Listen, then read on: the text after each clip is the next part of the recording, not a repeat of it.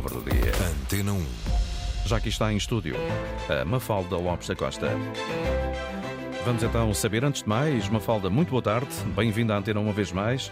Para esta segunda-feira, início de semana, bom, que palavra do dia é que preparou para todos nós?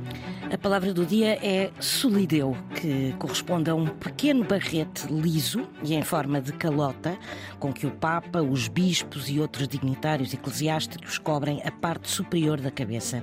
Este pequeno barrete circular é também usado pelos judeus como símbolo religioso. E a palavra uh, tem uma origem muito curiosa, porque deriva do latim e deriva da expressão solideo, que significa só a Deus, somente a Deus.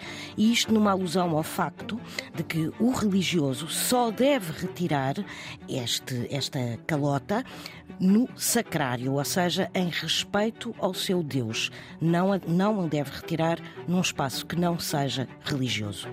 Portanto, a palavra do dia é solideu. Muito bem, edição Mafalda Lopes da Costa.